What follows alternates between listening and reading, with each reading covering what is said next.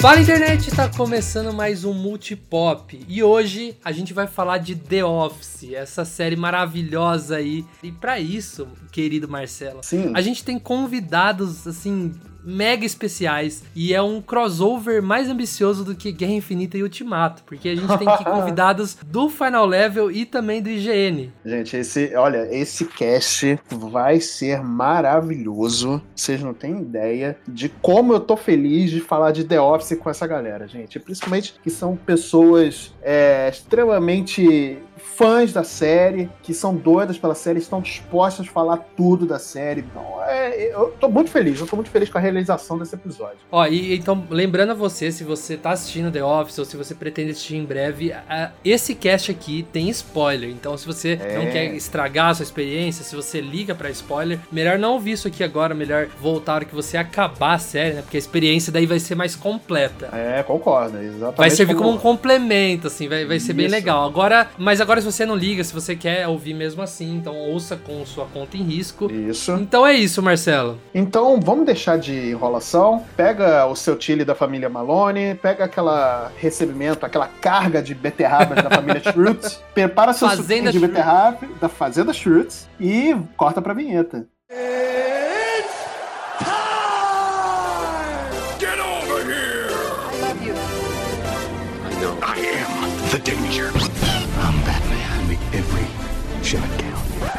Just roll. Action. Olha, e pra falar de The Office, a gente trouxe convidados mega especiais aqui. Então, a gente fez um grande É crossover. uma crossover que, que essa internet já viu, que olha, nem eu tô acreditando, nem eu tô acreditando. E aí, galera, aqui é o Cardoso, eu sou o diretor do Final Level Cast, podcast de falamos de joguinhos, e tô aqui pra falar da maior série já feita. Ponto. É a maior, maior série mais já feita, ponto. É isso. Não Vou nem questionar o Cardoso, porque ele tá corretíssimo. Aquela série que me fez chorar, rir, é, chorar mais um pouquinho. Eu sou o Matheus Bianese, vindo lá do GN Brasil, da vida. Falar de joguinhos, filmes, séries, animes, tudo aí que a gente ama. E The Office não podia estar sendo diferente. Sou apaixonado por essa série, vi o primeiro episódio novamente. Que coisa constrangedora, maravilhosa. Vamos conversar bastante aí. Não poderia concordar mais com vocês. Eu sou a Bruna Penilhas, sou do Higiene Brasil, jornalista, trabalho com joguinhos também. E The Office é provavelmente a minha série favorita da vida. Já me salvou muitas vezes aí. Nossa, é, é maravilhoso, né? Eu, eu, eu tenho que, assim, eu tô dividido ainda, porque eu gosto muito de Breaking Bad e eu gosto muito de The Office também, então eu vou colocar os dois no par. Ah, justo. Mas se você dividir a categoria, de repente, dá pra dar. é, se É, dividir tá. É uma boa. Aí, Ó, uma Duas séries muito difíceis de comparar, né? É. É, eu, já vou é, jogar uma, verdade. eu já vou jogar uma bomba aqui, justamente pra não tomar spoiler. Eu nunca assisti a última temporada de Breaking Bad.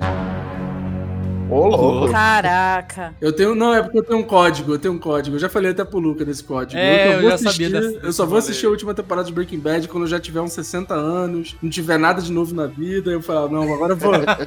Pô. Pô, enquanto isso, você tá perdendo outra série fantástica que chama Better Call Saul. É, Nossa, tô sabendo sim. que é bom, mas Cara, eu, eu fico com medo de assistir. Essa eu tô empacado na terceira, na segunda temporada. Preciso voltar, mano. Tô morrendo de saudades. Nossa. Ah, eu, eu, eu, eu e a Bruna, a gente falou, quando a gente foi gravar sobre Naruto, a gente falou que tem que rolar um cast sobre Better Call Saul. Tá- A gente tava no hype. Sim. Tava no meio da última temporada, né? Vários acontecimentos insanos. Assistam Better Call Saul, mas assistam The Office também, galera. Essa é a mensagem do dia. E tomem água. Tomem E água. também É, água. tomem água, é, é, não esqueçam. Ó, mas é, eu, por exemplo, eu não sei vocês, mas eu, eu já conhecia The Office, eu já tentei assistir tem uns dois ou três anos. Empaquei assim, tipo, em 15 minutos já falei, não é pra mim, tchau. Só que ver o Cardoso falando, é, ver a Bruna falando também, ver todo mundo ali no Twitter falando, o Dan, que hoje não, não tá presente aqui, mas ele vai voltar um dia pra, pra gente falar de The Office. E eu falei assim, será que eu devo tentar? E, e, nossa, eles deram uma força pra mim no- nos comentários ali no Twitter que falei assim, ó, eu tenho que começar agora, né? E, então eu, eu fui conhecer The Office mesmo na quarentena. É, vocês já conheciam antes? Eu assisti em dois, comecei a assistir em 2014, no meu primeiro estágio. Eu não lembro como que eu tive contato, eu só lembro que eu vi alguém falando, eu falei, ah, eu gosto de Steve Carell, tá na. Vou dar uma chance, tô precisando. Eu via muita série na época, tipo, eu vi umas sete, oito séries assim simultaneamente, sabe? Era louca das séries. E aí eu comecei a assistir, assisti quase tudo, só não tinha assistido a última temporada ainda. E aí, recentemente, depois que entrou no Amazon Prime Video, eu assisti tudo de novo, mas já faz um tempo. Eu não lembro exatamente como aconteceu, só sei que faz tempo. É, assim como a Bru, eu também comecei a ver. Ah, imagino como muitos brasileiros também que tipo, foram tirar essa defasagem da vida e ver The Office foi quando entrou na Amazon Prime Video, mano. Eu tinha visto vários episódios perdidos por aí. Sempre achava legal, mas eu não conseguia me conectar tanto porque eu não tinha aquela linha narrativa que agora eu vejo que é muito mais relevante do que puramente as sketches que eles fazem ali. Então eu gostava, mas eu falava, ah, mano, algum dia aí eu vejo isso. Eu tinha muita preguiça, cara. Nove temporadas de 20 e poucos episódios não é pra qualquer um. Uma daquelas séries que você, tipo, precisa gostar muito, porque, mano, senão você não vai ver nove temporadas, tá ligado? Isso é verdade. Daí minha namorada começou a assistir, começou a puta, rir pra cacete, falou, mano, eu vou, vou confiar na minha namorada, né? Mais do que no, no, no, no, no Carell. Falei, mano, vamos ver o que, que é essa parada aí. Eu também tinha acabado de entrar no, no, no IGN, foi, foi no, no ano passado. E daí, mano, vendo a Bruna falar pra caramba, a Carol, todo mundo lá do IGN é apaixonado, eu falei, mano, agora eu preciso ver isso. Chegou o momento, eu acho, tá? O mundo tá conspirando. e com certeza foi uma das melhores coisas que, que eu fiz, assim. Virou aquela série xodó pra momentos felizes, tristes, mas todo momento The Office tá lá. Cara, comigo foi um processo muito louco, porque eu, eu curti muito o Steve Carell quando ele fez lá o Todo Poderoso, que tem aquela cena dele genial, é, falando em frente à câmera, que ele fala uma língua completamente maluca lá. É, é, não, é maravilhoso. Essa cena é maravilhosa. cena, essa cena é sensacional. E aí depois eu vi ele no Virgem de 40 anos e tal, também um filme super engraçado. É, mas eu ouvia falar sobre The Office nessa época, mas a gente não tinha tanto acesso, né? Era uma série, tipo, difícil de acessar, você tinha que baixar, enfim. E aí eu acabei esquecendo. E aí eu acho que no ano passado eu assisti uma série excelente com o Steve Carell, chamada The Morning Show, que é uma série que tá no, Nossa, no Apple TV, se não me engano. Olha, tá, tá na minha lista pra assistir. Cara, é uma série, assim, fantástica. Eu engoli a série, eu assisti tudo, tipo, em 24 horas eu assisti todos os episódios, assim. Eu fiquei, Caramba. tipo, caraca. É, Não, é sensacional. E, assim, é aquela série de 10 episódios, uma hora cada episódio, mas você não consegue Ah, tirar o olho da tela. E, cara, ali eu vi a genialidade do Steve Carell até pra fazer drama, assim. E aí eu falei, cara, eu vou ver as outras coisas do Steve Carell. E aí eu, eu acho que, coincidentemente, o The Office entrou na Amazon Prime nessa época. E aí, cara, aí que foi o negócio, né? Eu comecei a assistir e eu tenho um gosto pessoal muito grande por séries de almoço, que eu chamo, né? Que é aquela série que eu vou fazer um almoço ali, vou ter 20 minutinhos ali pra almoçar e pra depois voltar pro trabalho. E aí aquela série se encaixa perfeitamente nesse, nesse, nesse espectro, assim. E aí eu me apaixonei e virou, sei lá, minha série favorita. Aí eu comecei a ver The Office já alguns anos atrás. Eu vi prima- os primeiros dois episódios quando ainda tava na Netflix. Isso há muito tempo atrás, muito tempo atrás. E aí eu me lembro que na época eu não tinha achado tão gra- engraçado, eu fiquei muito incomodado realmente com, com os primeiros episódios. e aí eu parei. Aí recentemente, né, por conta de pandemia, enfim, aí eu fui caçar mais coisa pra poder passar o tempo aqui, né? E aí eu comecei a ver no, no Amazon Prime, vi que tava lá e tudo mais. Aí eu falei, ah, vou dar uma chance. A mesma coisa quando começa Breaking Bad, né? O primeiro, os primeiros episódios não é lá aquela, né, Uhum. formosura toda. Eu já discordo. É, olha aí. e aí eu resolvi dar uma chance e comecei a assistir e fiquei viciado. Tanto que eu assistia, às vezes, com a minha esposa, ela pegava um, um episódio ou outro comigo, assim. Não é a nossa, a nossa série Comfort Series, né, que a gente fala. É, é, é mais pra How I Met Your Mother, mas, assim, The Office acabou se tornando, nesse meio tempo, assim, um- minha, uma das minhas séries favoritas da vida. Não, eu também, eu, eu, eu peguei assim, eu tava no, no grupo de The Office lá no, no Facebook e eles postaram a imagem das últimas pessoas aparecendo, então, tipo, a última imagem do Jim, a última imagem do Dwight e tal, Ah, sim. é, em frente à câmera e a última frase deles, assim, e, cara, me emocionou demais ler aquilo, é, as coisas que o Dwight fala, as coisas que o Jim fala, é assim, nossa senhora, eu lembro, eu já fico emocionado já, como pode uma série que, assim, pra mim é o, é o sumo da comédia, acho que a coisa que eu mais dei risada na minha vida, também é uma das coisas que mais me emocionou na minha vida, tipo, é, é um extremo um do outro, muito bom. E acho que muitas pessoas é, é, conheceu na, na quarentena de, pe- de pegar do Twitter, assim, eu mesmo já via muito GIF do Steve Carell, do Dwight, do. Uhum. do- nossa, né, eu via, eu via GIF de todo mundo do The Office. E aí você vai assistindo e fala, nossa, aquela cena do GIF. Não sei se com vocês foram assim. É, é muito Mas- insano como virou a série, tipo, mascote do Twitter, né? Porque a série inteira é muito memetizável, por assim dizer. É. É, você cria GIF, você cria figurinha. E eu lembro quando. Quando eu assistia, ainda não era uma, uma bomba. Então eu não tinha muito com quem falar. Eu assistia sozinha e cascava o bico sozinha. Depois que a galera começou a assistir e tal, eu falei, ai, finalmente alguém pra poder rir e, sei lá, ver o vídeo do Michael fazendo parkour 10 vezes no dia e cascar 10 vezes no dia. Não, mas é, eu, eu tive esse mesmo sentimento, porque eu comecei a assistir, era mais os amigos aí de Twitter, né, que a gente tava falando aqui, amizades virtuais e tal, e ninguém aqui de casa, nem meu irmão, nem minha namorada, nem meus pais conheciam, e aí eu comecei, tipo, tentar fazer a cabeça do meu irmão, falar, você vai gostar, não sei o quê, e quando ele começou, que a gente, eu pude começar a fazer as piadas internas ali com ele, né, as coisas da série e tal, tipo, hoje em dia tem uma situação de falar, nossa, isso aqui é muito Michael Scott, nossa, isso aqui é muito Dwight, sabe? E é muito mais gostoso quando você tem pra compartilhar, né? Eu não sei vocês, na minha vida, assim, tem momentos que eu, eu olho pra uma câmera imaginária, tipo, 24 horas por dia, assim, momento de trabalho, momento de faculdade, etc. Eu sempre olho, assim, meio Jim, tá ligado? Mano, que É, tá eu te entendo, eu te entendo. Te entendo. Ó, mas a gente tava falando do, do humor da primeira temporada.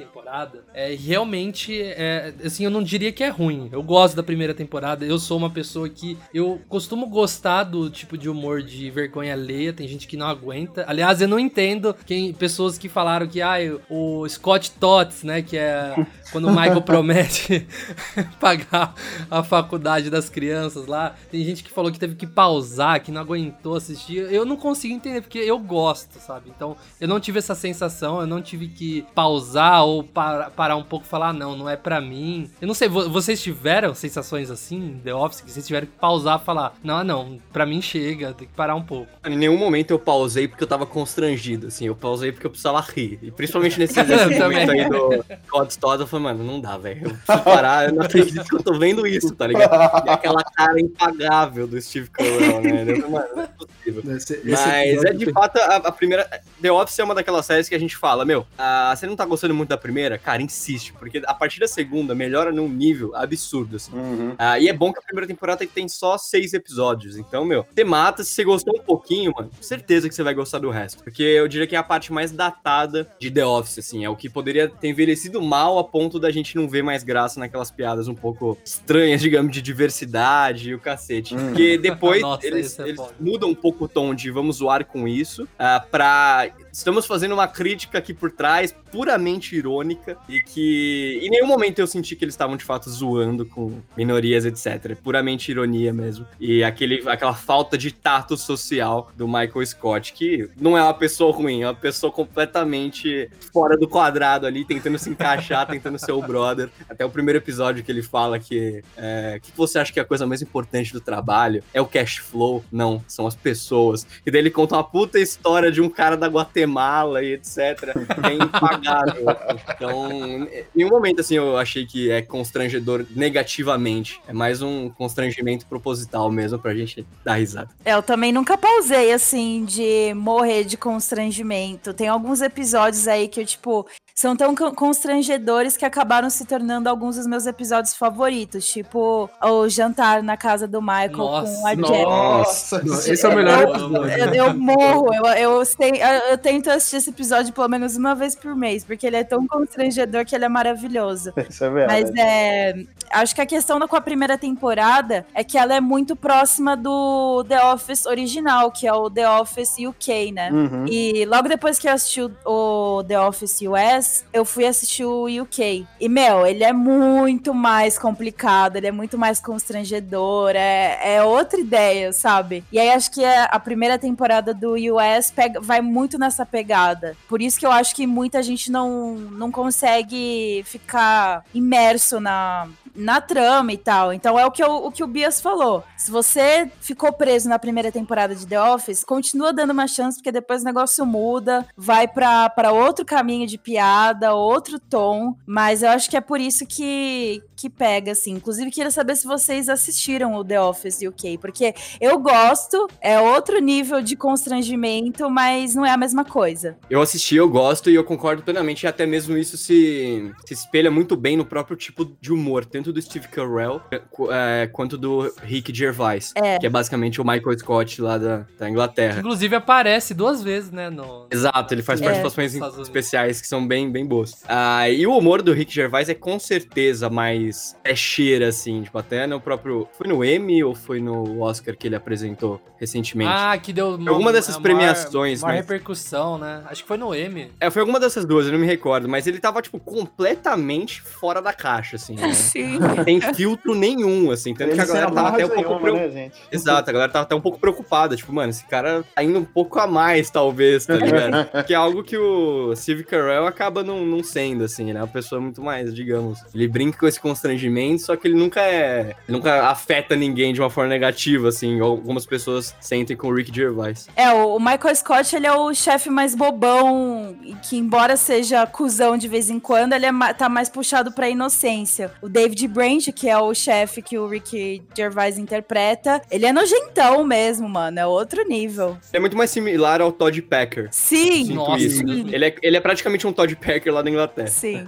É, mas- isso vem muito do, do que, que é o humor inglês mesmo, né? Tipo, verdade, o humor é inglês é muito carregado dessa, dessa veia do, do The Office inglês. Inclusive, tem uma outra série do Rick Gervais chamada Afterlife, que eu acho que foi de 2019 ou 2018, que é uma série que tem na Netflix, que é, tipo assim, pesadíssimo, sabe? Tipo, no mesmo, no mesmo esquema do The Office inglês, assim. É muito aquele humor sarcástico, aquele humor que você fica um pouco na dúvida se o cara tá sendo babaca ou se o cara tá sendo engraçado, sabe? É, mas achei- o que eu achei interessante é que depois da segunda temporada, eles começaram meio que a pulverizar a- a- as coisas loucas do, do Michael Scott pros outros personagens, né? Porque na primeira temporada ele é muito focado, tipo, só na vergonha alheia do Michael Scott. Uhum. E ele desenvolve muito mal os outros personagens e depois eles vão, tipo, pulverizando o que que é o personagem como um todo no- na versão inglesa pros outros personagens do, do escritório também, né? Ah, a primeira vez que eu. Assim, até então, eu, eu vinha assistindo The Office um, um episódio por dia. Então eu, eu ia. Chegava antes de dormir, assistia um episódio, no dia seguinte outro episódio. Eu falava, ah, eu vou assistindo nesse ritmo e assim vai. Só que chegou no episódio da premiação, né, dos Dandies, que eu acho que é o primeiro da segunda, que eu senti a ligação ali e falei, putz, eu, eu achei isso aqui um pouco emocionante, assim. Não, não mega emocionante igual outras, ah, outros acontecimentos do The Office, mas ver o Steve Carell sendo humilhado ali, eu gosto muito do Steve Carell, e ele sendo humilhado ali, o pessoal atacando coisa nele e tal, e a sensibilidade da Pen falar, chegar a falar,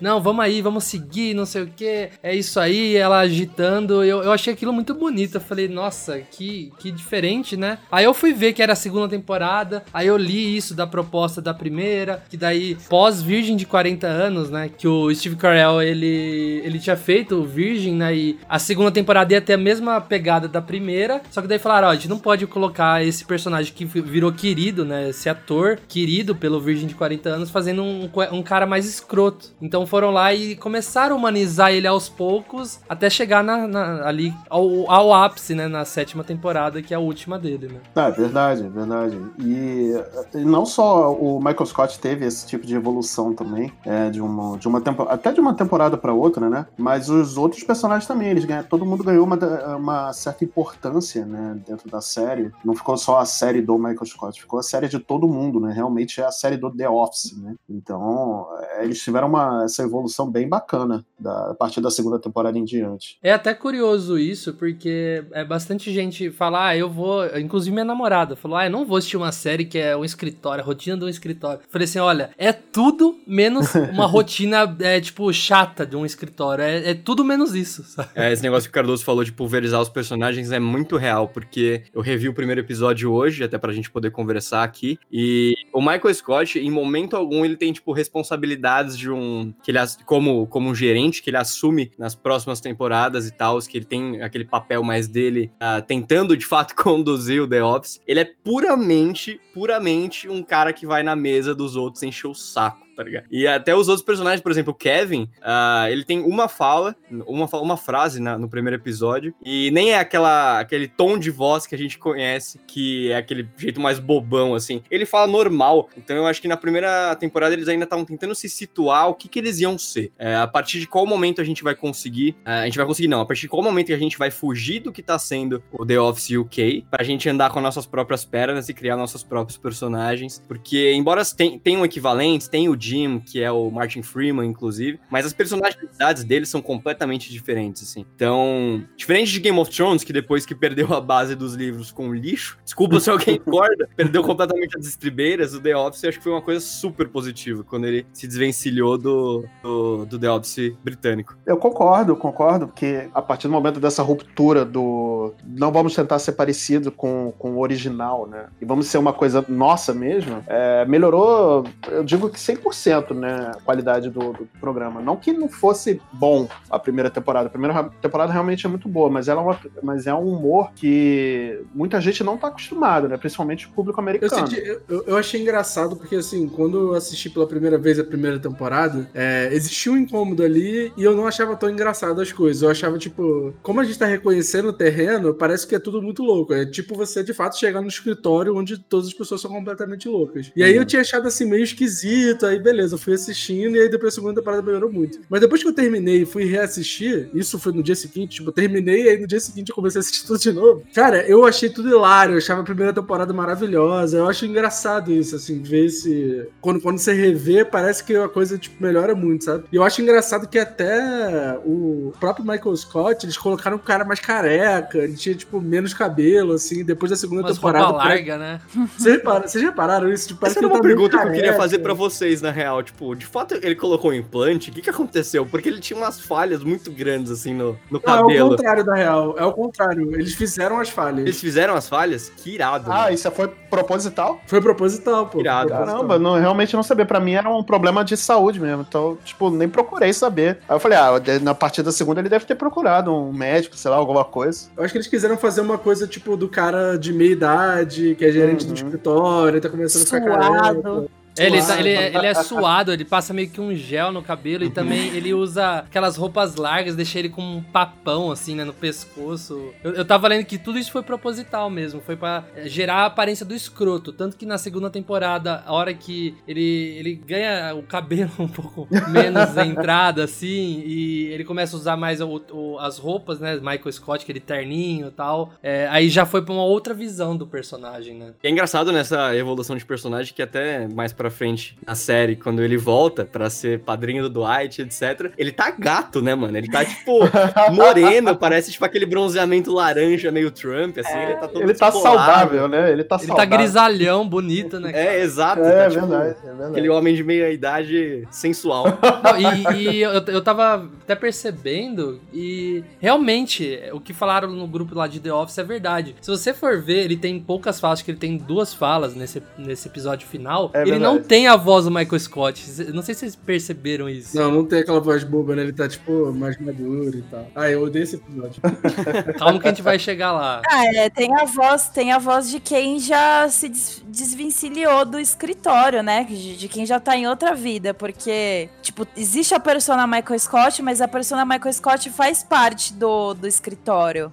Uma coisa não é a mesma coisa sem o outro. Então, eu gosto desse episódio. O problema é que eu já sabia o que ia acontecer quando eu assisti. Não, eu também, eu também sabia. É, eu, eu, eu não- sabia, então eu fiquei, eu sei lá. Eu, eu fiquei triste, assim. Eu fico triste com as duas últimas temporadas. Eu acho elas fracas.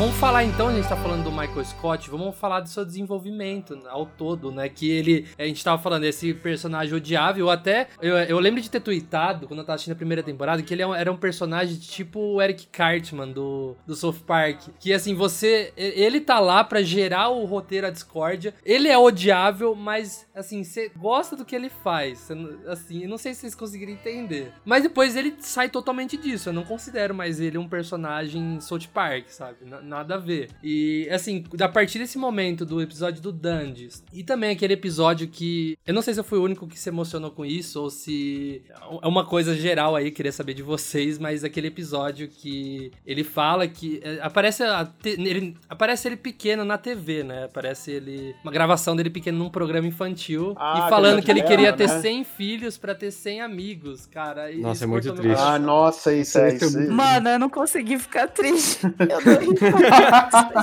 Eu fiquei com dó, mano. É aquele triste que você ri, Não, né? eu fiquei com dó, mas ao mesmo tempo eu dou risada, sabe? Porque. Mano, a cara dele, todo o contexto. Assim, é, é o que você falou, Luca. Tem uma hora que a série começa a humanizar ele. E acho que é por isso que eu não consigo sentir ódio dele. Mas eu acho que eu não consigo, cons- é, não consigo sentir ódio dele porque eu tô vendo tudo de fora. Eu não tô lá, né? Se eu É, verdade. convivesse com um chefe desse, eu acho que eu ia surtar. Tipo, eu não- ia conseguir ficar de cabeça baixa o tempo inteiro, eu não sei. É, ia ser outra realidade, sabe? ia ser o Stanley, ia falar, eu gaguejei. É, nossa, eu ia ser meio, meio Stanley, sei, sei lá. Então, assim, conviver com uma pessoa que é igual a Michael Scott é outra história, porque, enfim, o cara dá várias bolas fora, ele não trabalha, ele, ele esnoba todo mundo, ele toma o seu tempo de trabalho pra ficar mostrando coisas que não tem nada a ver. E eu sei que existem pessoas assim aí no mundo. Cara, Mas como espectador, eu não consigo odiar ele. Eu sei que ele não, é, ele não é uma figura exemplar, ele tá longe de ser uma figura exemplar, mas quando você termina a série, principalmente quando ele vai embora e, enfim, você vê a Pam se despedindo dele e tal, você vê que tem um carinho envolvido ali, que no fim do dia ele só quer o bem das pessoas. Ele não quer prejudi- prejudicar ninguém, ele tem os preconceitos dele, mas enfim, ele é o típico. Não, não diria que é o típico, porque, porque o típico cara americano é 10 vezes pior do que ele. Então, ele tem ali um quê de, de inocência e preconceito que, tipo, se você sentar e conversar com ele, talvez ele mude, sabe? É, ele tem também aquela necessidade de, de atenção constante, né? De, de estar sempre rodeado de pessoas, de sendo adorado, é, de ter essas amizades, enfim. E isso tudo se, se mistura, né, com essa bondade que ele tem no coração, com essa inocência e tudo mais, né? Que ele não é um cara, como você falou, né, Bruno? Não é um cara escroto 100%. Ele tem lá os seus defeitos, mas ele é um cara bom no fundo, né? E com uma necessidade constante de atenção. É, Eu lembrei quando ele, a Pam chega um dia no escritório de óculos e ele fala que ela tá horrível, mano. Muito não, nos cuzão. primeiros episódios Nossa, ele demitindo a Pam é sensacional. Sim. Sim.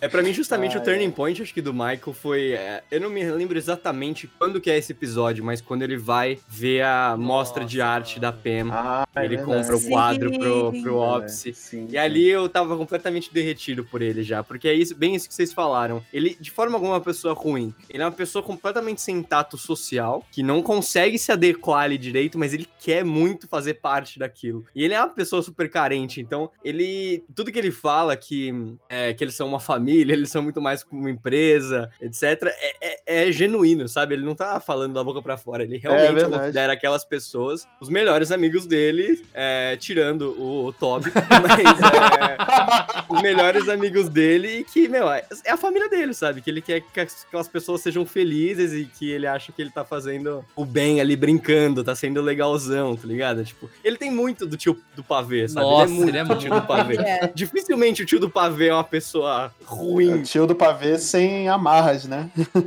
Exatamente, assim. Então, toda a construção dele é brilhante, cara. É, é- é difícil não se apaixonar, e eu tenho certeza absoluta que muito disso é por causa do Steve Carell, que é simplesmente um gênio. O cara, trejeitos que ele consegue impor, você olha na cara dele, você vê que ele é inocente, que ele tá feliz de estar ali, que ele tá, tipo, rindo das próprias piadas. E isso pra mim é impagável, cara. Cara, clicou muito pra mim quando começou a segunda temporada e eu comecei a me identificar dentro daquele ambiente. Porque, assim, eu já estive em um escritório que era o The Office, sabe? Que tinha o chefe Nossa, maluco, sério? que tinha um monte de gente doida. E, tipo assim, foi muito interessante porque quando você tá vivendo isso, quando você tá vivendo um ambiente de trabalho que é completamente louco, e, e eu digo louco porque, assim, não era ruim, sabe? Só era, tipo, extremamente informal, extremamente doido, assim. Uhum. Você não, não tem dimensão, né, daquilo. Você acha aquilo tudo muito engraçado, parece que é tudo uma família e tal. Mas quando você olha algum material, algum filme, alguma coisa que mostra isso, parece que tudo vai voltando assim na sua cabeça, você começa a achar tudo muito, muito engraçado. E como eu vivi isso, tive um chefe muito louco, que era igualzinho o Michael Scott e tal. é, eu comecei a, a achar mais graça pela identificação. E aí eu ficava assim comentando com os outros: ó, esse fulano aqui de tal era fulano de tal lá do escritório, igualzinho, não sei o quê. E você vai reparando que eles tentaram pegar alguns estereótipos, assim, da vida de um escritório mesmo, né? É, e eu acho que isso cria, tipo, uma identificação muito forte com os personagens e é por isso que a gente gosta tanto dos personagens. Cara, qualquer escritório tem uma Jean uma Pen da vida, sabe? É verdade. Então, assim, é, você se aproxima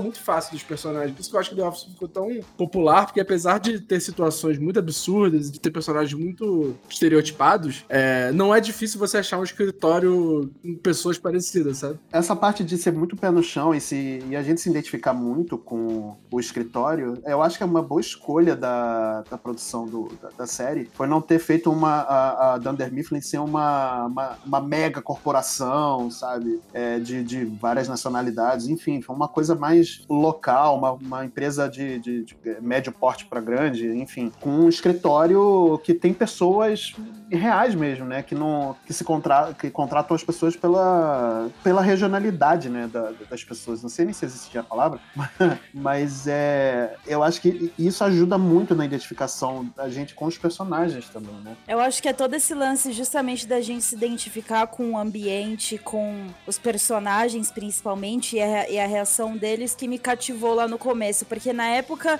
eu assistia um monte de série, tipo, assistia Supernatural, assistia. é, a única coisa que eu tinha de referência de comédia na época, mais próximo assim, era Friends e umas, um punhado de séries da Warner. Então quando eu vi The Office e vi, tipo, o jeito que é gravado, as olhadas pra câmera, as partes da- das entrevistas e tal, eu falei, cara, que bagulho genial! E aí eu fiquei já totalmente encantada do começo ao fim, acho que por causa disso. Por isso que eu embarquei de cabeça e não me incomodei tanto com a primeira temporada, porque eu, eu me sentia ali dentro, sabe? Parecia que eu tava. Era meio que um reality show. Você acompanhava a vida de cada um ali e você se divertia com isso. Dá a impressão de que as pessoas existem, né? Tipo, é, realmente foi gravado. Exato. Diferente de outras séries da Warner, como você mesmo citou, pegando, sei lá, aquelas mais clássicas, The Big Bang Theory, Two and a Half Men, essas séries de Chuck Lorre e tal, ah, tem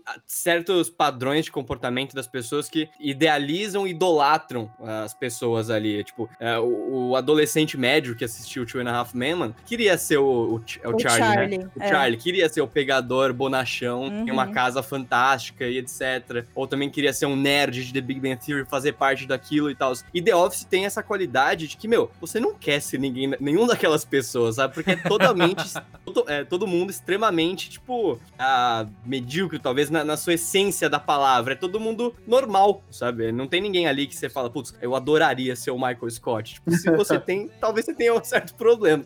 Mas é. Isso é muito fácil de se identificar, assim. Você não é quem você quer ser, é quem você já é, cara. Tipo, é só você olhar aí em volta do seu trabalho. Você com certeza vai achar pelo menos um personagem de cada um na sua vida profissional. Em algum momento você vai trombar com um deles, sabe? E aí tem uma coisa também que é muito interessante, que é o tempo que a gente passa dentro desse escritório junto com eles também, né? Porque assim, são nove temporadas, né? É... Quem, quem já ficou no escritório por mais de dois, três anos, é, sabe como é que é. Como, como você vai criando um- uma certa relação de família um pouco com aquele escritório. Porque assim, é, pô, isso acontece muito no Final Level, por exemplo. A gente já tá dois anos trabalhando junto. Chega uma hora que as pessoas estão ali na sua vida também, sabe? Não é só o trabalho. Porque as pessoas estão te acompanhando ali, todo mundo começou um projeto novo junto e tal, não sei o que. Então, assim, é um pouco isso com a Dunder é, o escritório deles é o escritório que mais vende pra Dunder Mifflin. É, todos eles são vendedores excelentes e assim. é, Por incrível que mostra- pareça, né? Exato. Menos o Andy, né? O Andy, o Andy nunca Não, vendeu não, nada. É, É, mas é, é- é engraçado você ver o escritório todo maluco, completamente disfuncional do sentido de escritório de fato, é, que é o escritório que mais vende pra Dunder Mifflin. Então, assim, é, ele- eles têm essa coisa mesmo de família, de estar muito tempo ali junto, passar muito tempo junto. E quando você passa muito tempo junto com, com as pessoas, você acaba criando essa relação menos formal, né? Sim, verdade, verdade. Concordo totalmente. Ó, e, e voltando a falar mais do Michael Scott, da, da figura, né, do crescimento do personagem, a gente vê ele passando por diversos relacionamentos, né? Inclusive, que a Bruna citou aí o episódio da Dinner Party. É, tem, Nossa. tem a, o relacionamento com a corretora de imóveis, né? Que na verdade é a Nancy, Nossa. que é a esposa, né, do Steve Carell. É, que é muito engraçado, ele pede ela em casamento no terceiro encontro. e, e a gente vai vendo ele fracassar na vida amorosa dele, tipo, de forma fenomenal. Só que daí ele conhece a Holly, que a gente já vê que é de forma diferente quando o Jim chama ele no cantinho e fala, ó, cara, vai com calma, já não pede ela em casamento e tal. E ele aceita esse conselho do Jim, ele começa realmente com calma. E aí que as coisas dão certo, né? Minha parceira E favorita. é maravilhoso. Minha favorita do Michael é a mãe da Pam, cara. Nossa. Todo aquele arco é, tipo, bizarro de constrangedor e engraçado. É. Aquele jantar que eles vão, é, é um almoço, sei lá. Eu acho que quando eles terminam, inclusive, o Michael simplesmente Isso, vai isso. embora. Nossa, Nossa, senhora. Ela hilário, descobre, ele descobre a idade dela, né? É, Não, exato. eu vi um tipo, meme, eu vi um meme sobre isso, aquele meme daquele cara desaparecendo, assim, fazendo símbolo de paz e amor com a mão, assim, ele, Aham. tá- ele vai desaparecendo aos poucos. Aparece Michael Scott depois de descobrir a idade da mãe da Pen. Exato. Ele vai Não desaparecendo. rola- assim. E ele sendo muito escroto, assim, né? É E não rola depois dele ir falar com a mãe da Pam, e aí aparece uma senhora, assim, ele começa a falar com a senhora como se fosse a mãe da. Não acontece É. Sim, sim. Eu acho que rola isso sim. Não, é, o Michael Scott, o histórico dele com mulheres é complicado. Primeiro que com a Jam ele foi gato sapato dela, né, mano? Ó, a mulher nossa, fez ele fazer dó, três, três vasectomias. Não, e o colchãozinho dele. Ai, gente, a TV de plasma, pelo Ah, amor de eu amo Deus, esse A TV de episódio. plasma é maravilhoso. É, e aí tem aquele episódio também que a Pam arranja um blind date pra Caraca, ele. date Mike, Oh. date Mike. Mano, ele é muito cuzão, velho. Só que eu acho de rir também, que ele vai lá, ele acha que é uma loirona e não sei o quê, e aí vai a outra, outra mulher e ele fica, tipo, em choque, falando que ela é feia e não sei o quê. Nossa, mano, isso dá muita vergonha ali. Dá vergonha alheia, dá raiva, só que você se diverte porque é ridículo, é muito ridículo. E, e a gente chega também a falar do, do Date Mike, né? É, é um maravilhoso Date Date Mike. Ele usa aquela boina de canguru, né? é. Ah, é. Não, foi acho que uma das vezes que eu mais dei risada, cara. Eu desacreditei, era que ele pegou assim, eu tô no encontro, aí aparece ele indo pro carro, se trocando assim, voltando, e ele dando aquele show dele maravilhoso. Ele bota a gola da camisa pra fora, ali, do paletó, como se fosse Sim. o, Ele abre, o assim, Miami né? Vice. Não, daí a gente tem engraçado. ele com a Holly, que é maravilhoso e muito triste, né? A hora que ela tem que ir embora. Nossa. Deu, eu, eu acho que todo mundo ficou com raiva do David Wallace, né? Cara, pior que nesse episódio eu chorei, cara, porque a Holly era. É, cara, mar- eles são maravilhosos. É a cara metade. Eles são né, idênticos, cara? é a mesma cara pessoa. É a mesma pessoa. É, é- velho. é a versão dele feminina. Eles fazem aquele rap juntos, mano. Sim. Nossa. Eu gosto muito. Perfeito. Todas Não, as interações. episódio, Todas as interações entre eles são perfeitas. Eu gosto quando eles se encontram naquele. né, no jogo de vôlei lá que tem lá né? da Dunder Mifflin depois. Nossa, muito bom. Nossa. Aquele É. que ele vai com a expectativa de achar ela. Aquilo né? dá vergonha alheia genuíno, cara. Aquilo acho que foi a vez que eu, que eu mais senti vergonha alheia em The Office de ver eles fazendo aquele Quem Quer Ser o Milionário, que foi um episódio que eu passei pro, pro meu pai e pra minha mãe assistir, cara. E a- essa cena me incomodou muito, muito, muito. E ele e ela, na verdade, é a única, o único interesse amoroso do Michael que aceita ele de, de- de cabo a rabo, né? Sem querer mudar ele de nada, assim. Aceita ele, acha ele engraçado, acha ele genial, só quer o bem dele, só quer que ele só evolua pra vida, né? Então, é realmente é um par perfeito dele. Uma raridade, porque Uma eu raridade. acho que ele não encontraria outra mulher igual ela, não. Não, não, de jeito nenhum. Nunca, não existe. E o contrário também acontece, né? né? Ela é a única mulher que ele também não quer mudar nada, assim. Seja a idade, seja alguma outra coisa, assim. Ela, ele ama ela do jeito que ela é, assim, retardada e os dois são perfeitos. E, e não ama ela igual, tipo, o, o Michael ama a Jen por, por causa que ela colocou silicone, né? Ele fica Exato. enfeitiçado lá pro silicone. E ele gosta da, da Holly ali do jeito que ela é, exatamente, cara. Você, nossa, perfeito. eu acho maneiro da Holly é que ela entra logo no lugar do, do Toby, Do e aí Toby. ele não gosta dela de primeira, assim. Porque ele entra, ele é. Pô, o terror do chefe louco é o RH, né? Então, assim, ele já fica louco achando que vai ser alguém totalmente escroto, ele chega lá e se apaixona completamente por ela. Toda essa parte que ela entra é perfeito, porque tem a, tem a saída do Toby, que a, a despedida dele é muito boa. E também Nossa, tem quando a. Holly entra, eu não, não esqueço, cara, é um dos momentos que eu mais rio. Que ela acha que o, O que o Kevin. Kevin tem problema. tem, tem deficiência mental. E, mano, demora muito tempo pra ela perceber. É E ela, fa- ela fala devagar com ele, né? Assim, Exato. ei, Não, E ele fica achando ele que fica tá afim, achando né? que ela tá dando em cima e falando, não, uma- ele vira assim pra câmera, I will totally bang her. Daí caraca, Kevin é maravilhoso, mano. nossa, um dos melhores Não, personagens. a- de- aquela Fácil, aquela fácil, bancada da contabilidade é muito louca, né, cara? Nossa, nossa, Nossa, Que núcleo, São os cara. caras que núcleo. desajustados, né? Não, parece.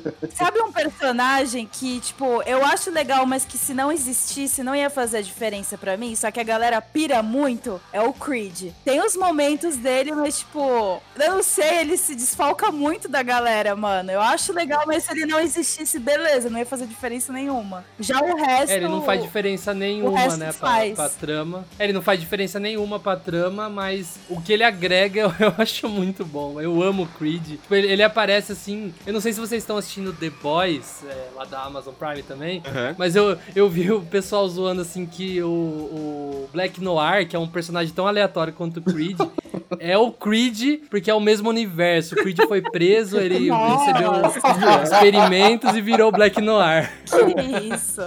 Eu gosto muito do Creed porque assim como a gente considera ele, que às vezes a gente esquece que ele tá lá, todo o Office também não lembra, tá ligado? E ele tá lá, a- dá a entender que ele tá lá há muito tempo, Uhum. muito tempo. E ninguém sabe o que Ele ele, é o, faz, ninguém ele sabe é o controle ele- de qualidade. Nem ele sabe o que ele faz, né? Exato, mas nem Nem ele ele sabe sabe. disso às vezes, tá ligado? Às vezes ele esquece. É, é genial. E eu gosto da pitada de nonsense que ele, que ele faz, assim. Falando sobre personagens que eu, que eu não gosto tanto, talvez o meu menos favorito, acho que eu não gosto tanto da Meredith. A Meredith, eu acho que a- às vezes perde um pouco, assim, a, a piada fica repetitiva. Sim. Mas Ou fica meio pesado Concordo. também, né? Aquele Exato, fica muito ficar repetitivo. caindo vestido e mostra teta, não sei o quê. Exato, tá Acho sempre que- bêbada e etc. Putz, é. É. meio chato às vezes. O negócio do Creed é que você nunca sabe o que, que ele vai trazer pro episódio, sabe?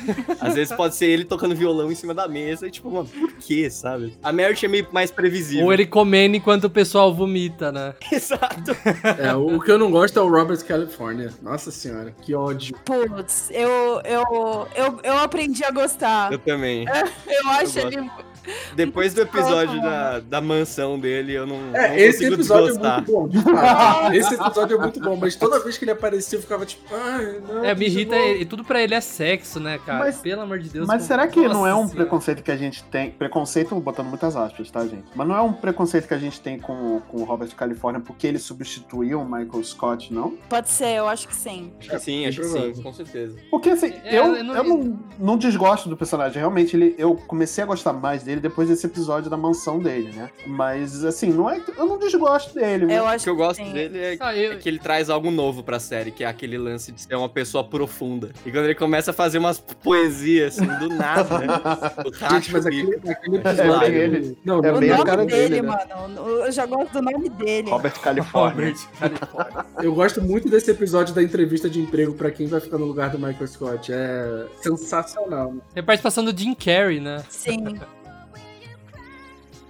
O Rick, o Rick Gervais, inclusive, apareceu. Exato. É, Então, eu tava, eu tava conversando com o meu irmão, que ele tava. Ele passou por esse episódio, acho que essa semana, né? E eu tava falando pra ele, acho que seria legal colocar pelo menos uns dois episódios com o Rick Gervais aparecendo e virando gerente, pelo menos como uma forma de homenagem. Tipo, um, dois episódios, depois ele sai, alguma, alguma coisa assim. Ser bom, de Acho que fato. seria legal, seria interessante. Eu É o episódio, se não me engano, que eles também introduzem a Nelly, não é? Sim. Que ela faz, ela faz entrevista pra ficar na vaga do Michael, só que ela não É, passa. a a, a outra mina lá da, da, da sede, da Dunder Mifflin. Da Dunder Da Mifflin, Saber. não, da, da Saber. Que tem o sotaque Inglês, eu acho. super carregado. Inglês. É, que inglês, é, Ah, a inglesa, tá. a ruiva. Nossa, essa aí é complicada. É, ela, ela é uma personagem que eu só fui gostar na nona temporada. Também, na oitava, a oitava de longe é a Nossa, pior muito. temporada, assim, pra- na minha opinião, obviamente. Sim, sim. Eu não gosto nem desgosto. É, eu não acho horrível, assim, é- eu ainda acho, honestamente, acima da média da maioria das comédias que existem por aí, assim. sim, sim. Mas é, para o padrão da, do The Office, é, cai É a muito, não tem É a, como. menos, le- é a menos legal, né? Não é a pior, Exato, não é ruim, assim, nossa, joga fora e refaz, mas é a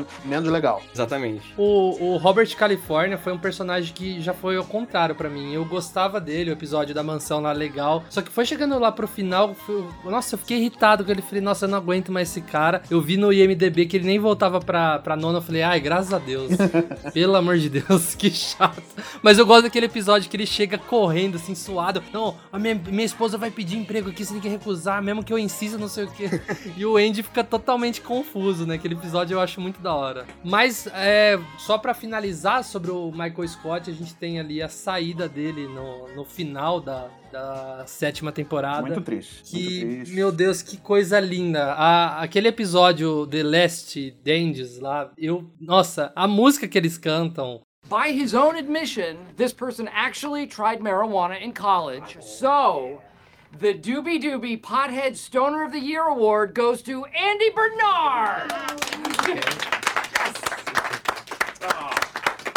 There's a lot of people I'd like to thank, but I think we all actually want to thank you, Michael. Oh, thank you.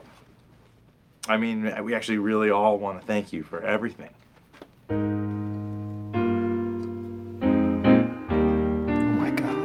God, happening. Nine million nine hundred eighty-six thousand minutes. We actually sat down and did the math. Nine million nine hundred eighty-six thousand minutes. That's how many minutes that you've worked here. In costumes, And impressions? In meetings? in cups of coffee, For birthdays, more meetings, and email forwards you made us read. Nine million nine hundred eighty-six thousand minutes.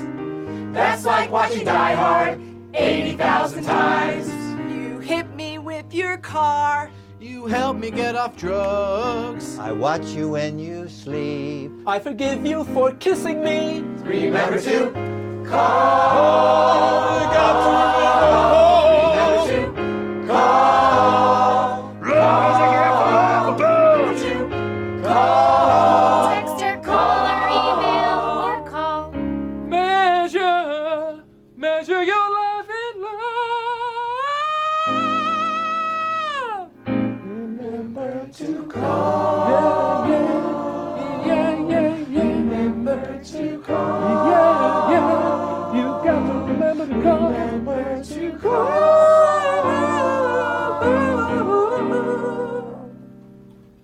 Yeah, okay. Well, this is gonna hurt like a mother.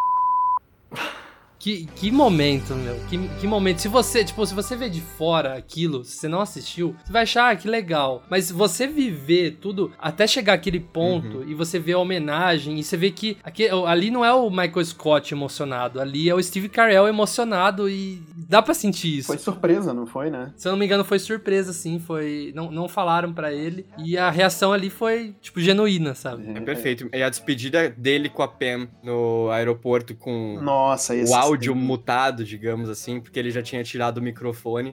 É tão carregado de simbologia e é tão lindo, Sim. cara. Eu me emocionei tanto, eu chorei tanto. Eu falei, mano, aquele, eu, eu não tava chorando, eu tava meio Pam Beasley, que é aquela cara de choro constante, assim, tentando se segurar, tá ligado? Tentando segurar a estribeira, velho. Eu não posso me largar aqui, porque senão eu não volto mais, assim.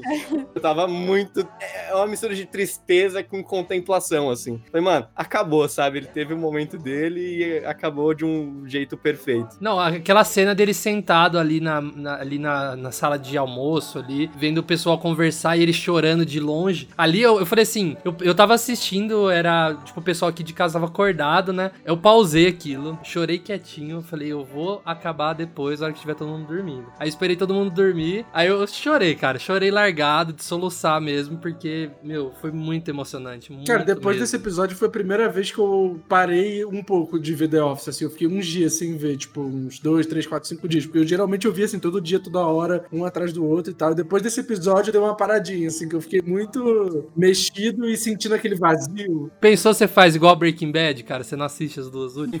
Não, eu- Foi praticamente o que a Bru fez, né? A Bru demorou anos, né, pra ver a última. É, eu demorei. Acho que a última que eu vi foi a sétima. Na verdade, aí é, eu só fui ver a oitava e a nona inteira, assim. Eu tinha visto uns episódios meio soltos. Eu só fui ver elas inteiras esse ano. É, mas assim, eu lembro que a despedida do Michael, a primeira vez que eu assisti, é, eu tava meio indignada. Então foi um misto de tipo, meu, eu não queria que isso acontecesse, porque eu sabia que tinha mais duas temporadas ali na frente e eu não. E, tipo, todas elas destacavam o Andy. e Eu não era muito fã do Andy na época. Nossa, eu adoro, hein? E então a primeira vez que eu vi, eu fiquei meio, putz, meu, acho que eu tô puta demais pra me emocionar com isso. Aí a segunda vez que eu vi esses episódios, aí foi muito mais. é, fiquei muito mais envolvida emocionalmente e soube curtir os detalhes, sabe? Tipo, a Pam falando com ele, a música e tal. É sensacional. Além da eu acho que o, o- o casal Jim e Pen se despedindo é muito forte. Que o Jim, ele basicamente fala alguma coisa como "Ah, a gente almoça semana que vem, alguma coisa assim, e daí o Michael, tipo, concorda. Meio que os dois ignorando que aquilo jamais iria acontecer. Nossa, tô arrepiado. Eu Cara. fico arrepiadaço, cara, quando eu vejo. E é, e é emocionante demais quando você vê séries assim, porque é muito além do fictício, cara. Você vê que os dois, os- todos os personagens, todos os atores, estavam extremamente emocionados ali. O, o Krasinski segurando o choro pra Sim. terminar a cena, o Carell com o olho marejado. Tô aqui Nossa começando a ficar Senhora. emocionado também, na moral.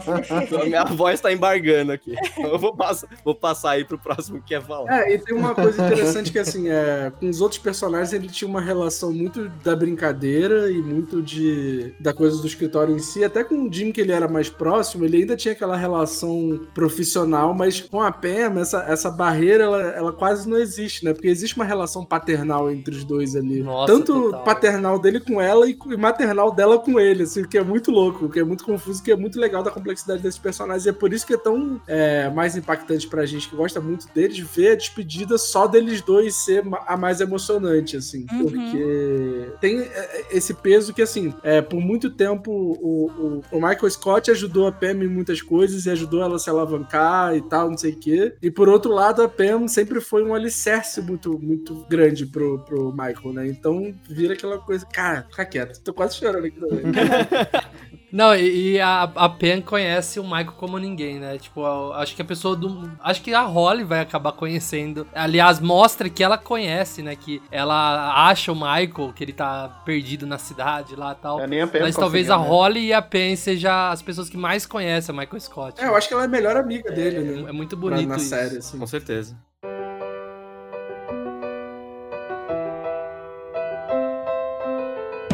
Ó, e agora falando do casal aí, que é um dos melhores casais, se não o melhor que eu já vi, mais bem construído, assim, que derreteu os nossos corações. Mas eu já queria começar jogando uma polêmica aqui. Vocês acham. Ó, eu não tô contando ali o final da série, que achei super bonito que fizeram, é, uma homenagem ao casal. Mas você não acha que pós-nascimento da, da filha deles, a primeira, o casal não apaga um pouco? Ah, eles quiseram inventar um monte de coisa ali, né? Depois. Não, total. É, é, tipo assim, é, era meu casal favorito. Aí depois você até esquece, sabe? Às vezes que eles são um casal, porque não foco. Ali no final da nona temporada tem momento tenso. Você acha até que eles vão romper, né? Uhum. Que acho, nossa, que muito bonita a, cena do da Pan, da Pan vendo a homenagem, né, que o pessoal da produção e o Jim fizeram. Uhum. E nossa, eu tô até emocionado aqui porque esses dias eu tava ouvindo a música que toca, a música bem 2010, 2011, acho que era a música da época. e agora toda vez que eu escuto essa música eu lembro do casal, cara. Virou tipo a, a- a música do casal, igual a, a música do casamento. É, eu né, acho- também. Ah, é Eu acho- verdade, né? Puta, eu não gosto do episódio do Nossa, eu casamento, mano. Eu acho muito. Eu, eu acho meio chumbrega demais.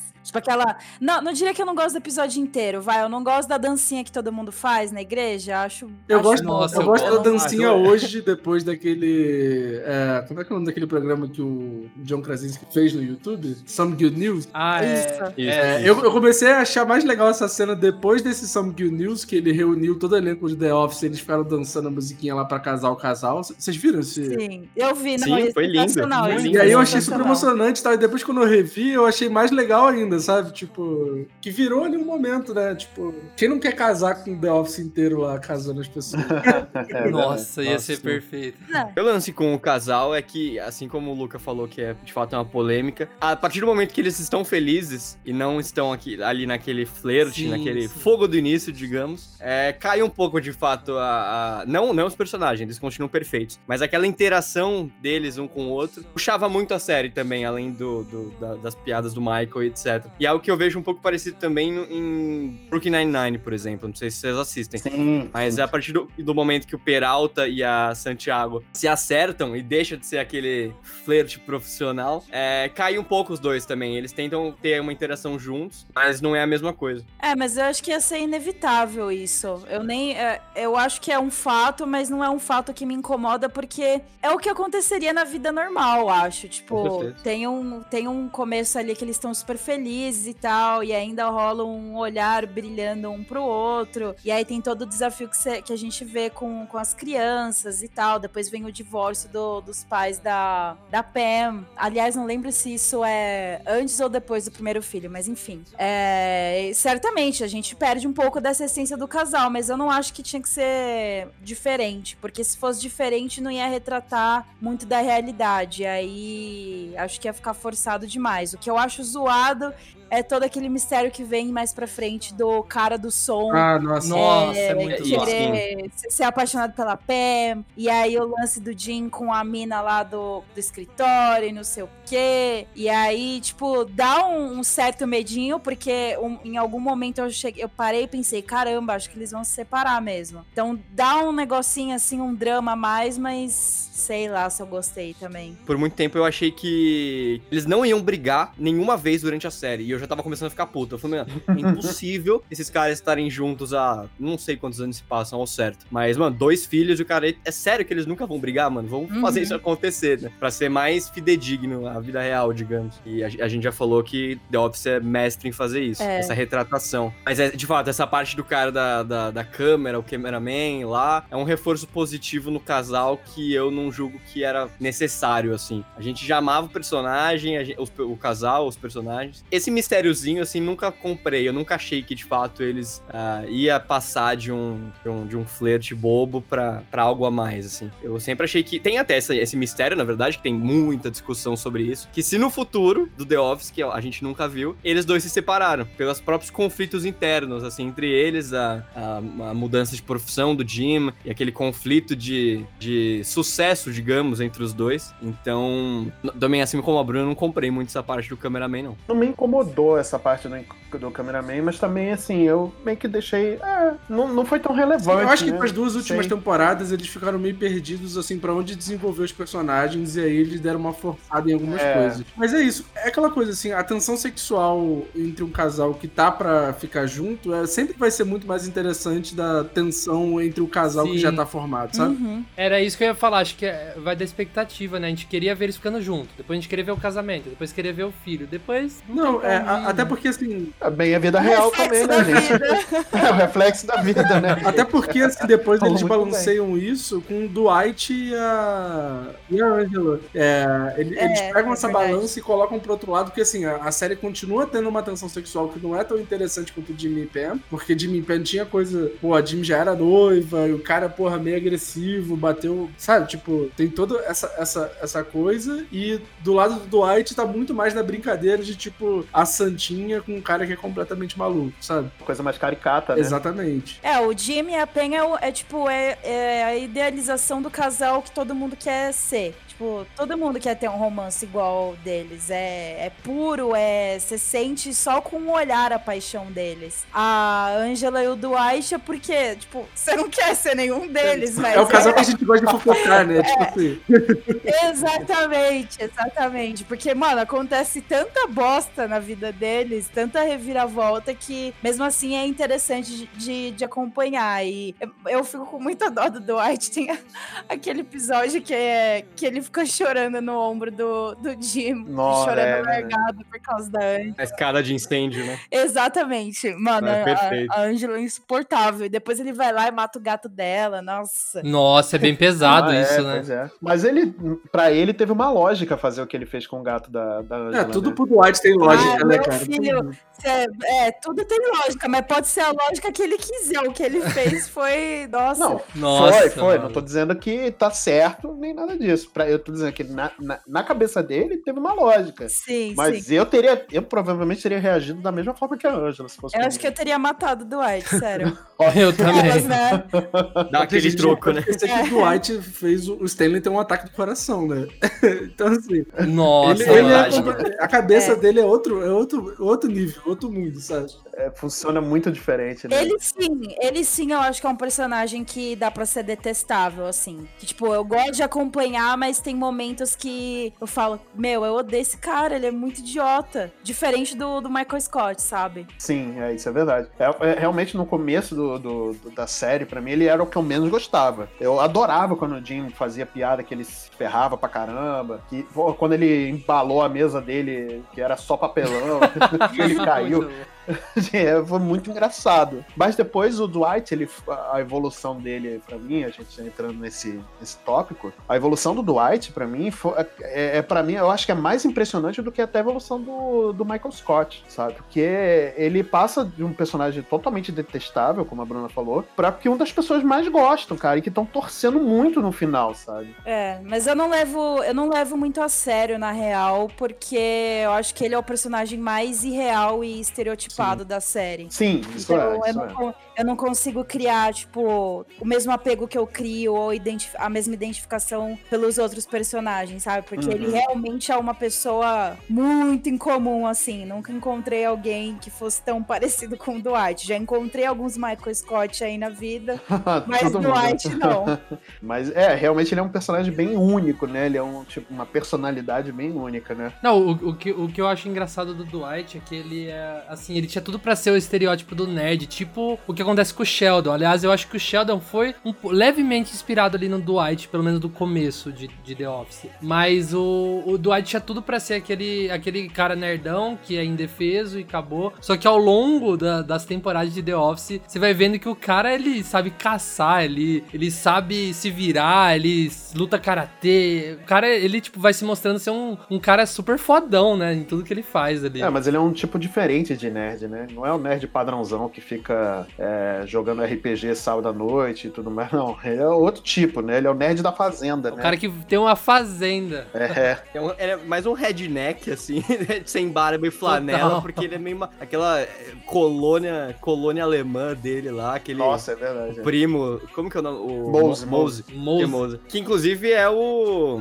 me fugiu o nome dele. Criador, o Michael não, Schur, criador que não, é o, o um dos, dos roteiristas e criadores da série e também de The Good Place, etc. Famosíssimo. E eu, quando eu percebi Brooklyn que era ele, Nine-Nine só também, aumentou a genialidade, assim, porque ele é o completo oposto do que ele é na vida real também. o Mose, ele é muito engraçado. Eu adoro as aparições dele. Eu, eu vi até o pessoal falando que o Mose podia aparecer mais, mas eu, eu já discordo. Eu acho que ele é o tipo de personagem, se ele aparecesse mais, Uhum. ia ser, tipo, diferente do que a sensação que a gente tem. Que é coisa inesperada, tipo, o, o, o Jim e a Pen chegando lá na fazenda e o cara correndo, Sim. assim, É, eu concordo com você, Luca. Eu acho que a quantidade de vezes que ele apareceu, acho que tá. Acho que ficou ótimo. Entendeu? É porque é uma- sempre que ele aparecia era uma coisa muito engraçada, uma situação muito absurda, né? Uma situação bem desgraçada, né? Mano, no casamento ele fazendo. bo- botando os carros, os convidados um do lado do outro. Nossa Senhora. pra passar com a moto em cima. pra, pra fazer, pra pular, né? É. Pode crer, perfeito. Ele Genial, sequestrando, ele entrando e, e sequestrando a Ângela do nada, É, né? Na isso, despedida de é. solteiro. Vocês gostam do episódio da Fazenda, do Dwight, que teoricamente era pra ter sido o piloto do spin-off com ele? Eu curti. E teoricamente era, era onde. pra onde a série ia, a série solo dele ia, né? Ia contar ele com os irmãos na Fazenda e etc. Nossa, ainda bem que não teve isso aí, mano. É, eu ia Sim. falar isso. Talvez Nossa, não fosse tão legal, né? Exato. Não sei. Foi meio que um teste, assim, pra ver como o público reagia e se se, se desse muito bom, eles estavam planejando. Tanto que naquele episódio aparecem personagens que nunca antes tinham sido citados. sabe? Aquela irmã dele que tem muito É, tempo de tela. Um o filho, irmão né? Tem um também, sobrinho que é dele. meio magrelo. Se não me engano, ele é meio. A vibe meio Silicon Valley, assim. Sim, sim, e sim. ele aparece pra caramba também, então era é, pra onde eles estavam tentando ir com a série, tentar fortalecer mais ainda o Dwight naquele momento, aí sim fazer o spin-off que nunca aconteceu. Sinceramente, acho que por motivos óbvios, assim. Assim, foi um bom segurar. Foi um bom episódio, mas não sei se gerou interesse, né, de, de- do público, É, né? tipo, uma, uma série acho que já não ficaria tão legal, É. mas assim, eu, eu gostei, porque assim, eu, eu comecei a gostar do Dwight ali pro, pro final da série, é, e eu falei assim, ah, meu, eu sou do tipo assim, eu sei que ia dar muita merda ter um spin-off ali,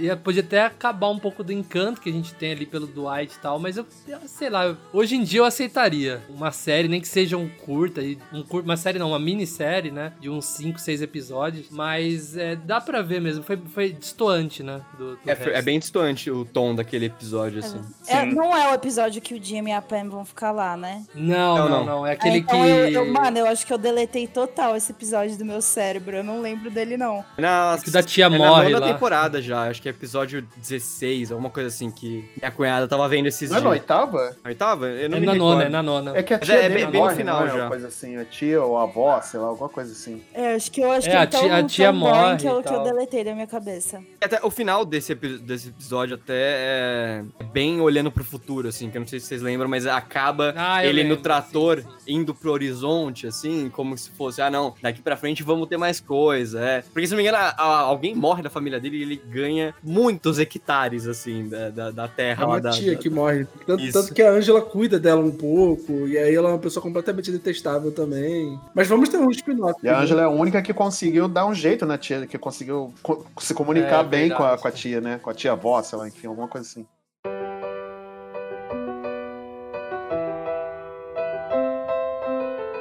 Ó, e agora pra, pra gente já puxar pro final, é, a gente tinha que falar de os momentos mais emocionantes da série, né? Os momentos que mais tocaram nosso coração. A gente já citou alguns, né? Inclusive da exposição da Pen, que, nossa, é muito bonito. Mas o final da série, eu não sei pra vocês, o final, eu digo não o último episódio, mas ali o final, conclusão, é um momento que me, me marcou bastante, que se eu vejo um vídeo aqui, eu já me emociono. Aliás, até tentei pegar a cifra aqui pra aprender no violão, que é o Andy tocando I Will Remember You. Cara, Nossa, ai, sim. É, não, não- E também é um dos momentos Ai, mais ai. emocionantes pra mim. Talvez o, a frase que mais me marcou de toda a série. Porque além dos momentos clichês de emoção que a gente já citou e que todo mundo sabe, pedida do Michael, casamento do GMP, etc. É a frase que o Andy fala, que ele. É, é eu não lembro em inglês exatamente, mas é alguma coisa como. ah, queria muito que a gente soubesse ah, os melhores. Eu vou pegar a frase aqui, eu não tô me lembrando, mas eu queria muito que. Ah, eu sei, eu sei. a gente soubesse que os melhores momentos que a gente tá vivendo são esses. É alguma coisa assim que é, É, tipo, seria formidável e eu fico, tipo, choroso toda vez. É alguma coisa assim, tipo, é, queria que a gente soubesse que a gente tá vivendo nossos melhores momentos Exatamente. e aproveitasse É.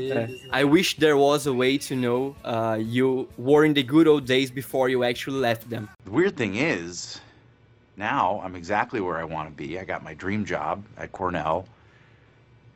And I'm still just thinking about my old pals. Only now they're the ones I made here. I wish there was a way to know you're in the good old days before you've actually left them. É, acho que se não me engano é a última frase do Andy Bernard, ou a penúltima. É a última sim. frase do Andy. é. Ah, acho que é a última cena dele, que é, putz. E, e tem toda ali a, a história do Andy, que também foi um cara que nunca conseguiu se encaixar muito bem. Ele foi se encaixar no final com a tatuagem na bunda, então. casa muito com o personagem e também acho que todo mundo já viveu alguma coisa assim, de olhar pro passado e falar, putz, se eu soubesse que eu teria tanta saudade daquela coisa, eu teria aproveitado mais, sabe? É verdade. Não, essa, essa frase, ela, ela é bem. Eu eu mandei pro Marcelo, inclusive tá- tava lá que eu, que eu citei no começo, que é a, a última frase de cada personagem, né? E essa do Andy é fortíssima, cara. É um negócio que a gente pode levar pra nossa vida inteira. Pra gente viver as coisas como se no futuro a gente olhasse e falasse, putz, eu vivi aquilo, eu não me arrependi e não, não eu sinto saudade, mas eu aproveitei. sabe? Exato. Pra mim, o momento que eu mais é, me emocionei de toda a série foi logo no começo, ah, aquele primeiro beijo do, da Pam com, com o Jim lá no- nos Dungeons, que é a Pam totalmente solta, né? E realmente mostrando o que sente de verdade, né? Porque ela era muito presa naquele relacionamento, né? E na, naquele, nos sentimentos dela, né? E ela foi se soltando e naquele episódio mostrou realmente o, o que ela sentia de verdade, né? E o desconcerto do, do, do Jim também, e depois ele olhando pra câmera, como ele sempre olha, é, para mim acho que foi um dos momentos mais emocionantes. assim. É, um dos- que pelo menos o mais, mais eu fiquei. É porque eu sou meio manteiga derretida, né? então, essas coisas realmente me tocam muito, né? É aquele outro beijo que eles dão lá no escritório, tá tudo apagado e tal. Pra é no mim mesmo é episódio, dos- inclusive, né? É no mesmo? É no mesmo. Não, não é Ou no mesmo. seguinte? É, é- é depois, é depois. Eu não lembro. Não, acho que é no final, é no final da segunda temporada esse aí. Eu acho que é depois que a Pam tá de vestido. Eu não lembro. Só lembro que eles estão sozinhos lá no escritório, aí rola um beijo e fica mó climão depois. Ele fica. O Jim fica super impactado e tal. Pra mim também é um dos momentos que assim eu me emocionei ele. Eu falei, ih, rapaz! Aconteceu? É, e eu me emocionei no casamento deles também, é, é verdade. tirando a parte da dancinha. É, Eu me emociono na dancinha. eles lá na- nas cataratas e tal. Tá bem Nossa, bonito mesmo. Eu Muito gosto bonito. bastante. Mas a real, gente, é que, assim, embora The Office seja a minha série favorita, eu tenho muito mais apego pro lado de comédia e constrangimento do que pro lado de emoção. Hum. É, eu não sei o que, que, o que, que acontece dentro de mim, mas eu não, eu não fico muito chorosa quando eu penso em The Office. Porque eu não sei, eu fico. Porque The Office geralmente era a série que sempre me deixava feliz em momentos complicados, sabe? É, eu sempre assisti. Quando eu passei a reassistir The Office, foi justamente pelo fato de que eu precisava esquecer coisas que estavam acontecendo na vida real e eu precisava dar risada. E The Office sempre me fez dar risada. Então eu acho que é por isso que eu não tenho, sei lá, tanto apego a parte tristes ou emocionantes assim, porque meu cérebro sempre ficou muito mais concentrada na parte de, de diversão. Não sei, é uma coisa que eu tô pensando agora. Nunca parei pra pensar É. nisso. Né? Cara, muito legal isso que você falou, porque assim, enquanto a galera falava e eu ficava tentando buscar aqui na minha memória, assim, ah, coisas que eu achei emocionante, assim. O que acho que, que fica pra mim do The Office e que eu levei pro meu dia a dia, de, pra, assim, pra transformar meu dia a dia numa coisa mais engraçada, é porque, porra, eu tô vivendo esse período de quarentena, todos nós aqui estamos vivendo esse período louco de quarentena que a gente fica 24 horas por dia fritando em casa. É, pois é. E a gente tenta tirar o melhor disso, né? Tipo, da, da- da maneira como a gente consegue. E é engraçado, assim, que minha companheira no começo odiava The Office e depois, assim, de tanto eu ver, ela começou a sentar comigo pra ver é, durante o período de quarentena. E foi muito interessante que hoje, assim, sei lá, a gente tá vendo uma cena que alguém dá um pulo louco, dá um mortal. A primeira coisa que a gente faz é olhar um pro outro É, a gente sobe numa escada aqui pra, pra, pra fazer alguma coisa, a gente fica parkour um pro outro. Alguém fala uma besteira, a gente fica, that's what she said. Sabe? Eu acho Sim, que sim. principalmente isso que fica. Isso que fica, assim, pra mim, dessa coisa de. Essa, essa comédia que é tão. que é tão esquisita na série, quando você coloca ela na vida, deixa as coisas mais leves, sabe? Eu acho que minha vida ficou muito mais leve depois que eu comecei a incorporar essas piadas pra minha vida, sabe?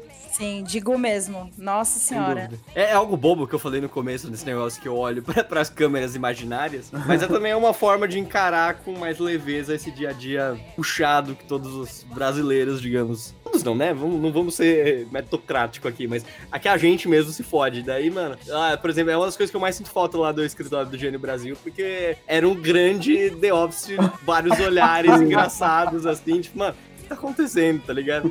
E, e, é- e isso é muito real também. Embora tenha vários momentos emocionantes, pra lembrar de mais um que eu lembrei aqui, aquele momento que eles vão pro, tipo pra uma viagem que o Michael quer proporcionar pra fazer uma competição de quem vai pegar o lugar dele, algo assim. Acho que é lá pra sexta temporada. é muito bom esse episódio. Aí a, a Pam, acho que, na verdade acho que é antes, daí a Pam eh, pula a fogueira e, e anda sobre as brasas, e ela fica super feliz e tem uma epifania de liberdade ali, aquele, aquele desenvolvimento do personagem, na época eu foi completamente apaixonante, eu fiquei realmente emocionado. Não, é, é- é perfeito. E, e é- essas coisas, né, que eles falam no final, eles trazem tudo isso que a gente falou no último episódio, que é. Nos últimos episódios, né? Que é, tipo, condensar toda a emoção que a gente sentiu na série, que é- lá tem de tudo. Tem momentos de comédia, momentos de emoção, momentos é, de romance. E, e falando agora do, do último episódio em si, do final da série, muito se falou sobre a pequena participação do Steve Carell, né? A gente citou lá no começo que ele tem duas frases só e ele não fala mais nada. Mas eu não sei se vocês sabem disso, talvez você já tenha lido em algum lugar, mas que foi uma participação escondida, não era pra ele ter participado oficialmente, assim, tipo, não era uma coisa que todo mundo sabia. Tinham. é, eu até tava lendo, eu acho que pode ser novo isso pra vocês que eu vou falar. Tava lendo é, a Table Read, né? Que eu tava assistindo a Table Read que tem no YouTube do último episódio, onde o elenco se reúne e lê. E as frases do Michael Scott era o Creed que, que falava, aquele negócio de ah, é como ver os, os seus filhos crescerem, se apaixonarem e casarem entre eles. É o sonho de todo pai. e era o Creed que falava isso ali, não era uma coisa que o acho que todo mundo da produção sabia que o Steve ia participar. Só que tinha uma referência, né, que foi cortada, já que o Michael Scott ele participou, mas que falava assim que, ah, você ficou sabendo do Michael? Ah, fiquei. Acho que é o, o Dwight e a Pen conversando, né? E fala assim que a última coisa que eles ficaram sabendo do Michael é que ele não tem mais uma, uma caneca de melhor chefe do mundo, mas tem uma caneca de melhor pai do mundo. Nossa. E, nossa, isso me emocionou.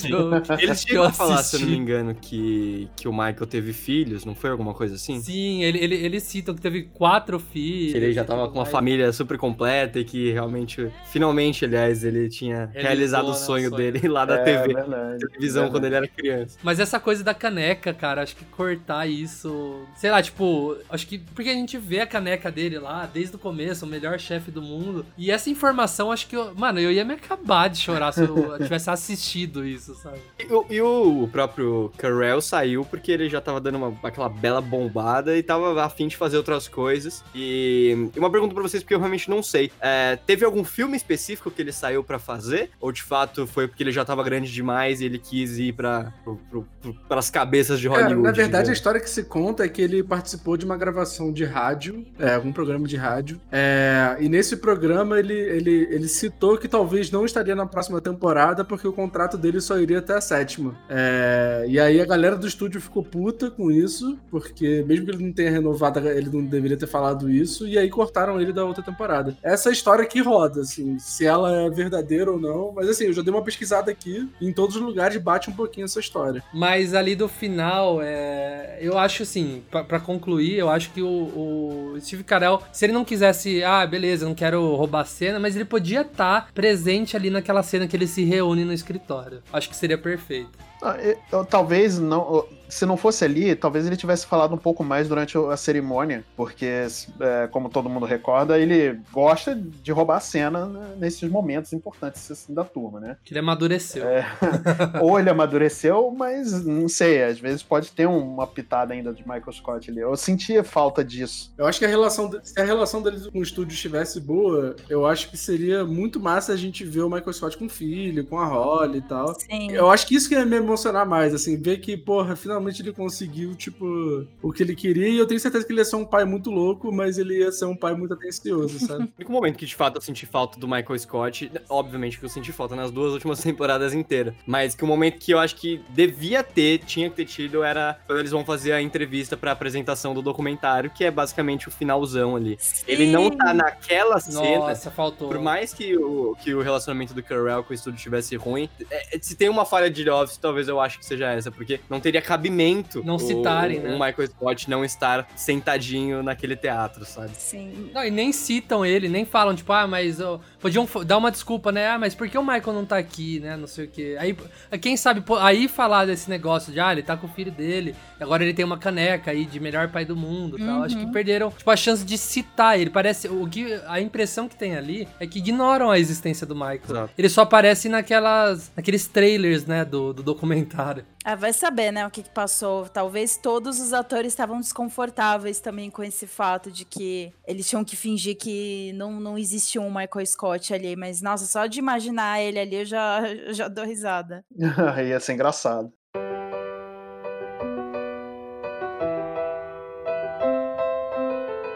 Olha, então eu acho que vocês estão mais que convidados aí, Cardoso, Bruna, Bianese, vocês estão mega convidados a voltarem aqui, tanto pra falar de The Office qualquer hora, quem sabe também com a participação do Dan, que não conseguiu participar hoje, o Dan aí do, do Final Level Cast. É, ele vai vir aqui um dia pra gente falar, quem sabe, dos melhores episódios e tal, mas vocês estão mega convidados, viu? Voltar aqui, falar de outros temas também. É, você, tipo, a, a porta aqui é, é, tá aberta, a casa de vocês. Ah, muito obrigada. Contem comigo, inclusive nesse aí de melhores episódios, hein? Tem interesse. aí, ó, já, já vamos organizar isso, falar do- dos melhores aí. A gente daí entra com mais propriedade aí pra falar acontecimento dos episódios. Então, esse aqui é mais pra gente falar do The Office no geral, né? O sentimento The Office. Então, muito obrigado aí a participação de vocês. É de coração mesmo, é muito importante ter vocês no Multipop. Vocês são os primeiros convidados aí Que do, honra. do Multipop. Então, Valeu é demais. uma honra ter vocês aqui. Obrigado mesmo, viu? Obrigado demais, mano, pelo convite. E, pô, finalmente a gente conseguiu tirar esse podcast, algum podcast junto do papel. A gente conversa Nossa, tempo, eu e verdade. o Lucas já no Twitter. Tipo, e aí, vamos fazer de tal coisa? A gente tava empolgado pra gravar junto. Então, obrigado demais pelo convite, assim como a Bruna. Eu tenho certeza que o Cardoso também. É, tô, tô sempre à disposição aí pra conversar com vocês sobre os mais diversos assuntos, inclusive dos melhores episódios de The Office, que, que nem fizemos ainda, mas já hypei esse podcast. Pô, tamo junto, galera. Obrigadão pelo convite aí. Quando quiser mais, só chamar que a gente tá, tá disponível. Bom, vocês podem me encontrar no Twitter e no Instagram. É só pesquisar Bruna Penilhas, eu estou lá. E podem encontrar também um pouco do meu trabalho em br.higiene.com, que é o site do Higiene Brasil. Assim como a Bruna também, vocês podem ficar ligados no meu trabalho aí lá no IGN, IGN Brasil. E me acompanhar nas redes, Bianese Matheus, conhecido como Bias, Bianese, Bia, do jeito que vocês quiserem aí. Ah, no Twitter, no Instagram, Facebook ninguém mais usa, né? Mas pode me encontrar lá também, fiquem à vontade, vamos, vamos trocar ideia. Pode, pode chamar pra trocar uma ideia lá. Demorou? Valeu demais, galera. Então, galera, meu trabalho tá toda semana, quarta-feira, 10 horas da manhã no Final Level Cast, lá no Spotify, em todos os outros agregadores. Quem quiser me seguir no Twitter é Cardoso122, beleza? Ó, então muito obrigado, pessoal. A gente volta aí pra, pra falar dos melhores episódios. E a gente se encontra quando, Marcelo? Na próxima semana.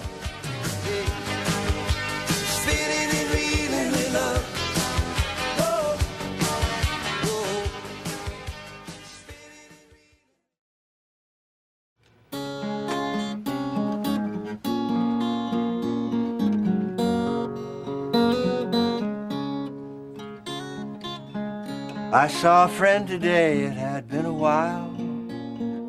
And we forgot each other's names. But it didn't matter, cause deep inside, the feelings still remain the same. Imagine going back and watching a tape of your life. You could see yourself change and make mistakes and grow up. You could watch yourself fall in love, watch yourself become a husband, become a father. You guys gave that to me. And that's an amazing gift. Hey, Jim, remember Flonkerton when you did Office Olympics? It was awesome. Thanks, Phil. I still have my medal from that. Do you even have a mattress? No, but I still have my medal from that.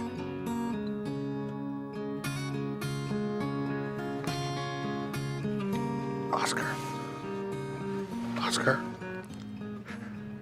I think I'm gay. Why do you say that? It's just that I'm so emotional. You're not gay. You're not gay. No, but maybe the reason. All the faces that I know have that same familiar glow. I think I must have known them somewhere once before. How did you do it? How did you capture what it was really like? How we felt, and how we made each other laugh, and how we got through the day. How did you do it? Also, how do cameras work? Every day when I came into work, all I wanted to do was leave. So why in the world does it feel so hard to leave right now? It all seems so very arbitrary. I applied for a job at this company because they were hiring. I took a desk at the back because it was empty. But no matter how you get there or where you end up, human beings have this miraculous gift to make that place home.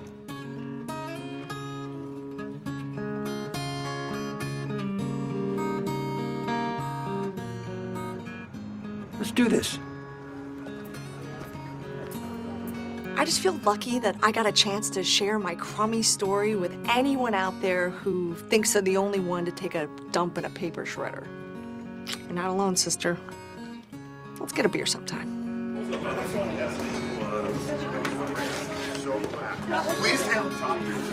I'm happy that this was all filmed so I can remember everyone and what we did. I worked for a paper company all these years and I never wrote anything down.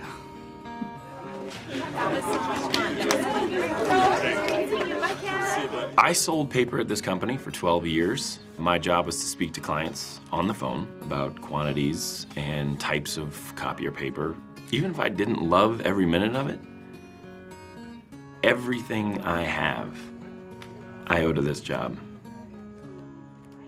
This stupid, wonderful, boring, amazing job. I thought it was weird when you picked us to make a documentary. But all in all, I think an ordinary paper company like Dunder Mifflin was a great subject for a documentary. There's a lot of beauty in ordinary things. Isn't that kind of the point?